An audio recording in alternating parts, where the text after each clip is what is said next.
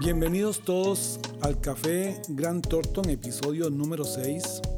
Hoy con el tema La entrevista de empleo y para eso me acompaña Damaris Sánchez, directora de Capital Humano de Gran Torton. Damaris, en estos temas de empleo y muy importante en un país que todavía estamos en pandemia y estamos alrededor de un 16% de desempleo de la población activa.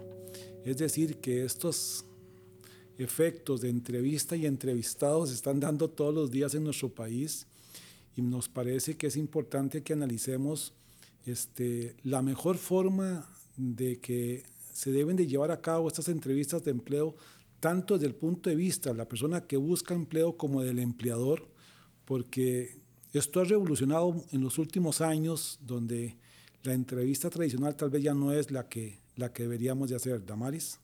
Claro, Germán. Eh, bueno, pues más bien eh, bienvenidos las personas que nos acompañan también aquí y sí, vamos a hablar un poquito de este tema.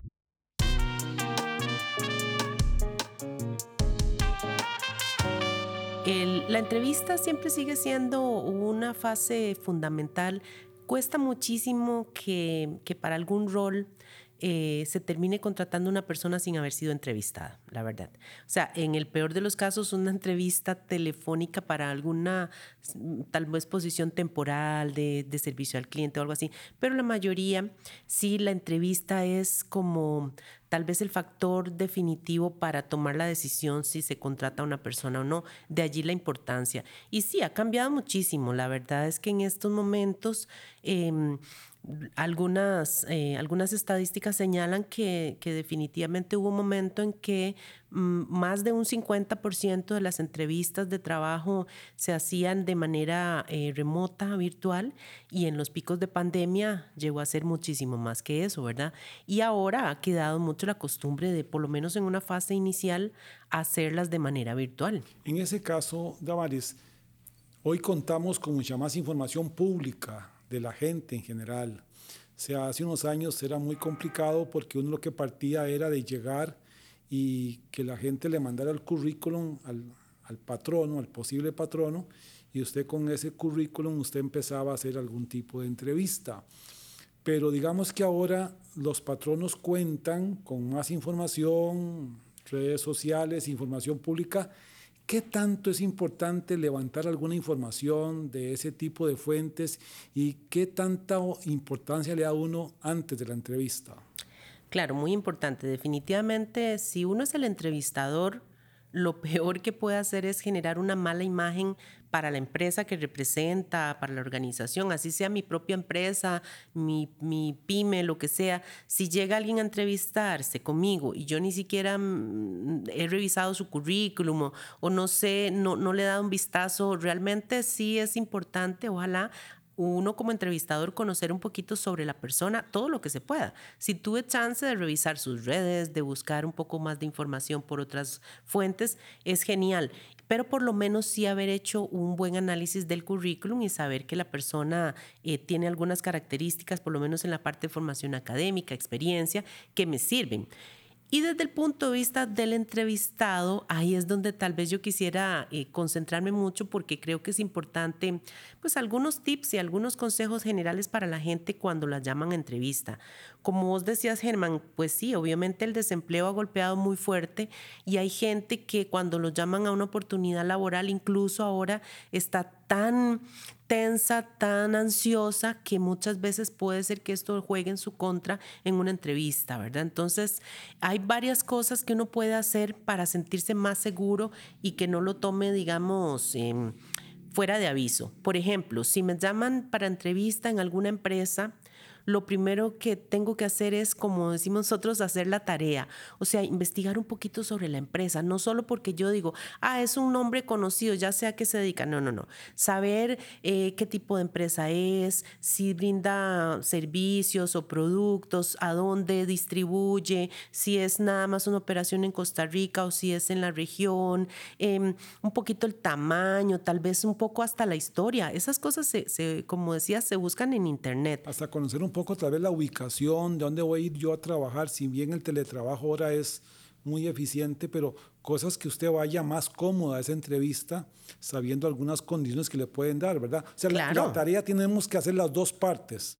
Exactamente. para entendernos correctamente a lo que vamos y para que haya un poco más de aspectos en común y de acercamiento, ¿verdad? En el acto de la, claro, claro. entrevista. Por supuesto. Y además, digamos, también no descuidar aspectos que tanto de manera virtual como presencial son absolutamente válidos y siguen siéndolo. Aspectos como puntualidad, como la presentación. Es fundamental, Damaris, en una entrevista física llegar antes de la hora. Ah, sí, sí, sí. Tal vez no, no demasiado antes, porque cuando una persona llega, por ejemplo, media hora antes, puede ser que el entrevistador se sienta un poquito presionado. Uy, qué pena, lo, lo voy a poner. No, no, pero por lo menos 15, 10 minutos como mínimo antes, eso es lo recomendable. Y ahora con la virtualidad lo interesante es que la mayoría de las reuniones para cualquier cosa empiezan sumamente puntual, porque no hay que desplazarse y demás. Entonces, con más razón, si es virtual, probar que no me esté fallando el internet, que tenga los accesos, que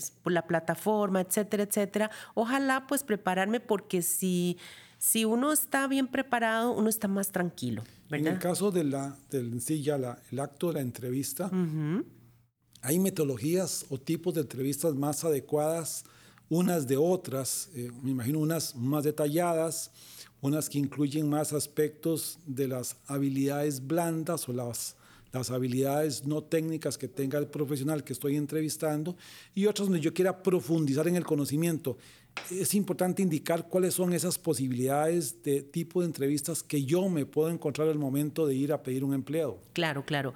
En ese sentido, muchas veces no te van a decir, mire, va a venir una entrevista, es una entrevista conductual o por competencias, o es una entrevista técnica. Tal vez esa información no nos la dan, pero sí le podemos preguntar a la persona que nos llame a citarnos, mire, ¿con quién sería la entrevista? Con el señor Germán Morales. Ah, bueno, ¿qué posición tiene él? ¿Saben por qué? Porque si yo sé que es generalista de recursos humanos, por ejemplo, o alguien que trabaja en el área de reclutamiento, probablemente se va a enfocar en aspectos generales eh, de, estabilidad, de crecimiento, de competencias blandas, como decías, etcétera.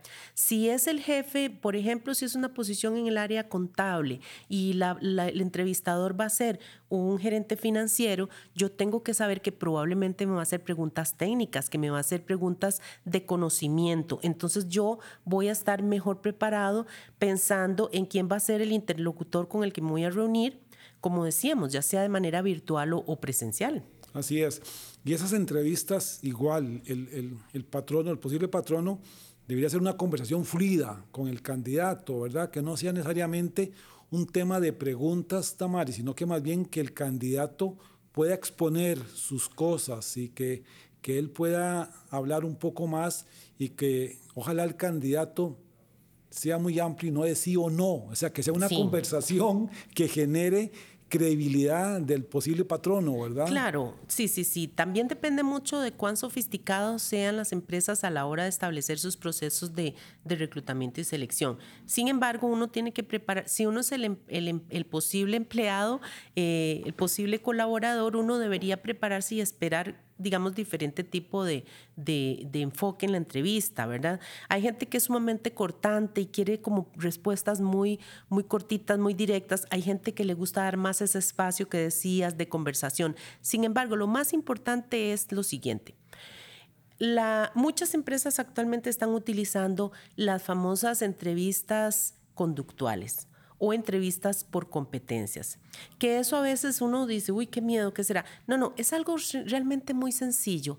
Es basarse en que no solamente yo le pregunte, ¿cuáles son sus cualidades? Ah, yo tengo muy buena habilidad para trabajar en equipo. No Solamente es más bien pedirle ejemplos de conductas, de situaciones que ha vivido la persona, cómo las ha enfrentado, cómo las resolvió, cuál fue el resultado que obtuvo. Entonces, esos ejemplos conductuales son mucho más valiosos y le hacen ver al entrevistador si realmente la persona tiene eh, señales de haber desarrollado alguna alguna competencia, porque es muy fácil. Yo puedo decir, yo creo que yo tengo muy buen liderazgo, pero eso lo puede decir cualquier persona, lo tenga o no lo tenga.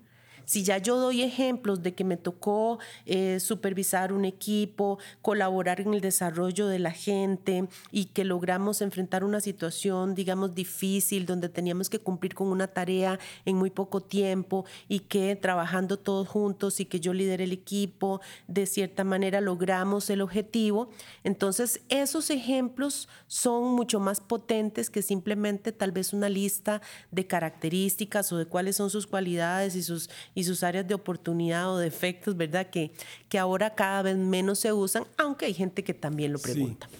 Tal vez, Damaris, un tema importante desde el punto de vista del candidato es que también el patrono esperaría que el candidato sea él, que el candidato no se preocupe de dar una imagen que no es, que el candidato llegue y diga lo que es, lo que sabe, cómo lo ha hecho, a dónde lo ha hecho, que lo que más vale es sus valores, su experiencia, pero que no presente otras cosas que no son, porque podría ser nefasto más bien o que se haga una conclusión incorrecta y que lo puede afectar. O sea, que no se preocupe por ir a hacer una posición, un papel en la entrevista, sino por ser él como tal. Exacto. Y ya no tal cual él es, e indicar las condiciones que él tiene. Sí, Germán, eso, eso es importantísimo. Yo creo que la naturalidad, la espontaneidad son muy importantes. Ahora, obviamente uno tiene que saber que una entrevista tampoco es una conversación allí como informal en la esquina y, ¿verdad? Entonces, cuidar mucho el vocabulario, cuidar mucho, digamos,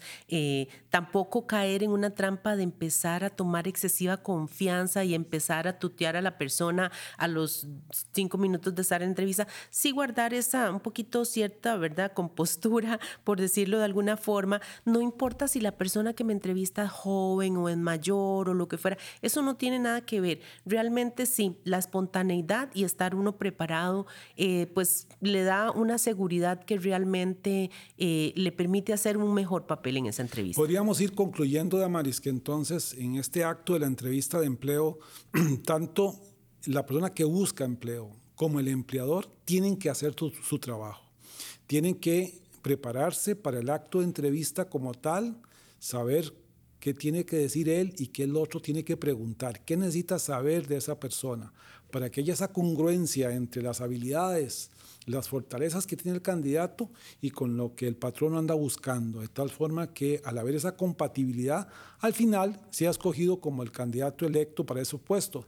Entendiendo algo que yo no sé si era muy utópico decir que siempre hay un candidato ideal para un puesto, o sea que de tal forma uno tiene que buscar cuál es ese puesto al cual a mí me, me favorece, Damaris. Claro, claro, tiene que haber una coincidencia entre mis intereses y demás y lo que la empresa me ofrece. Si es demasiado forzado el tema, a veces, a veces no funciona. Pero sí, yo, yo cerraría mencionando eso, que, que en realidad, eh, si bien es cierto, en una entrevista, eh, tiene que ser esa conversación eh, digamos, muy espontánea, sí tengo que estar preparado, sacar mis mejores cartas, saberme vender de la buena forma, no sobrevenderme tampoco, porque eso es muy negativo, pero sí sacar mis mejores armas, eh, hablar de, de, mis logros en, en todo momento, ¿verdad? Con ejemplos, ojalá, porque eso hace que me muestre interesado y que sea más convincente lo que, lo que yo presento ante, ante el posible empleador. Gracias por acompañarnos hoy en el episodio número 6 de Café Gran Thornton. Les habló Germán Morales. Y Damari Sánchez, eh, pues directora de consultoría en capital humano, que estamos completamente a las órdenes acá en Gran Thornton. Muchísimas gracias.